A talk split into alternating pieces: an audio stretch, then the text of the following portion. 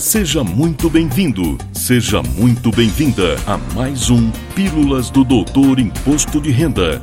Dicas, orientações, notícias, informações úteis e conhecimento na dose certa. Com vocês, o professor Walter Kopp. Olá, vamos falar de imposto de renda. E começo falando com você que pode ter pensado, vendo o título do episódio, mas já falando de ano novo, de virada do ano, se ainda temos quase 60 dias pela frente? Sem querer me justificar, mas já me justificando, esse nosso tempo anda mesmo acelerado.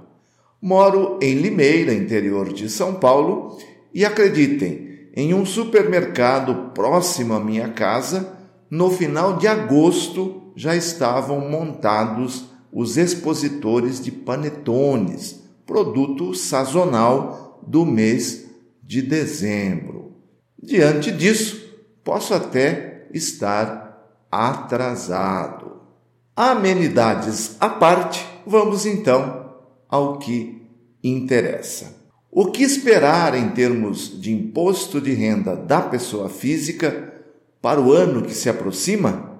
Pelo que consegui sentir pela movimentação gerada pelo resultado da eleição e pelo encaminhamento por hora pacífico da transição para o novo governo, vejo que, finalmente, o vergonhoso congelamento da tabela do imposto de renda da pessoa física, que carrega, sim, um aumento disfarçado de carga tributária, está próximo do fim. Embora eu não acredite, há a possibilidade de a negociação dentro do grupo encarregado da transição política permitir que a atualização da tabela ocorra ainda este ano, com vigência já a partir do primeiro dia de 2023.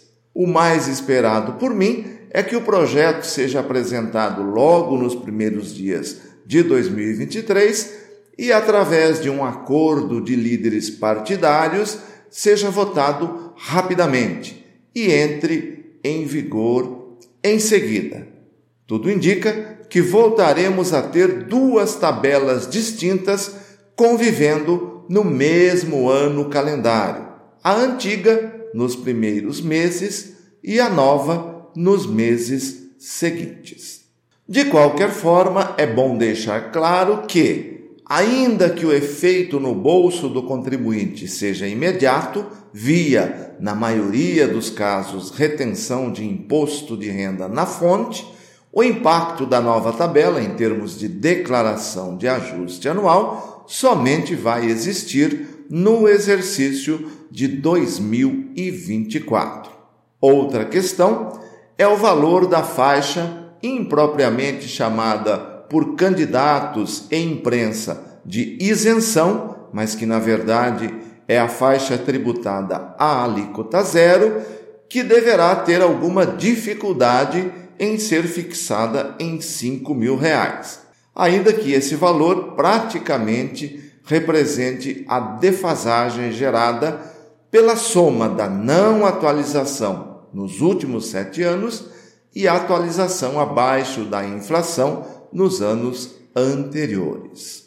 Como a mera atualização da tabela não se enquadra como reforma tributária, deverá vir em projeto de lei apartado do ressurgimento dessa discussão.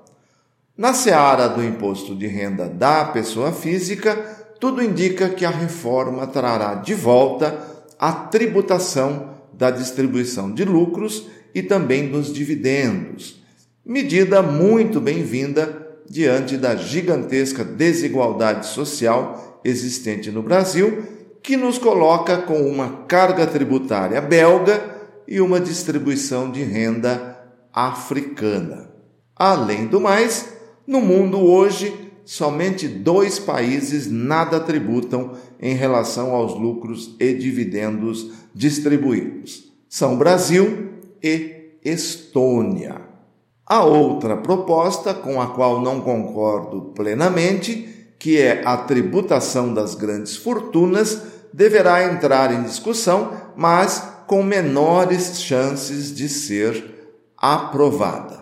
Entendo que a reforma deve tratar dos mecanismos que reforçaram a formação dessas grandes fortunas. A baixa tributação das transferências patrimoniais por herança, quando comparadas com o resto do mundo, a ausência de uma faixa de tributação acima dos 27,5% para as rendas muito elevadas e, claro, o fim da distribuição de lucros e dividendos sem nenhuma tributação, o que faz com que contribuintes com renda mensal superiores a 300 salários mínimos tenham uma tributação efetiva pelo imposto de renda da pessoa física na ordem de 6,5%.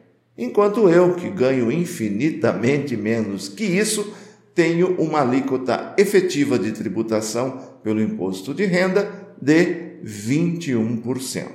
Outra questão a ser acompanhada no próximo ano são os projetos de lei em tramitação que criam novas despesas dedutíveis ou ampliam outros benefícios ao declarante pessoa física. Entendo que a mudança política poderá facilitar a aprovação desses projetos. Detalhei esse assunto nos episódios 85 e 86, aos quais chamei de Desembaçando Minha Bola de Cristal, partes 1 e 2. Recomendo que ouçam o episódio se ainda não o acompanharam. Lá estão de forma detalhada diversos projetos que estão em tramitação na Câmara e também no Senado. E como prometi no episódio anterior, começo a detalhar as novidades que a Doutor Imposto de Renda está trabalhando para lançar muito em breve, ou mais tardar nos primeiros dias de janeiro de 2023. A primeira e principal mudança é que estamos construindo um portal próprio de cursos e treinamentos on demand que vai se chamar Doutor IR Academy todo o conteúdo existente na plataforma anterior será atualizado e transferido para a nova plataforma.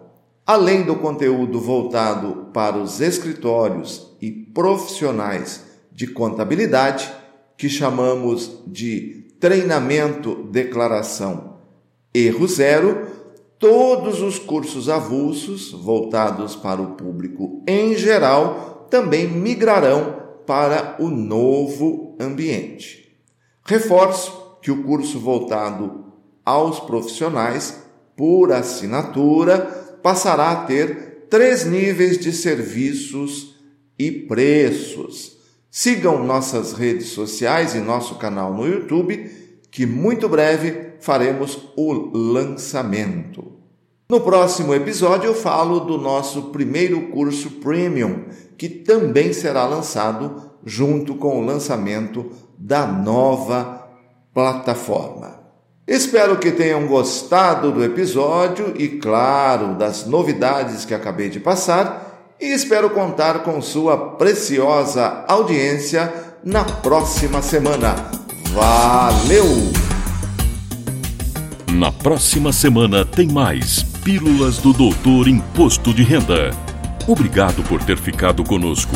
Espalhe a novidade aos amigos. Mande suas sugestões de pauta, seus elogios e suas críticas para pílulas@doutorir.com. Até lá.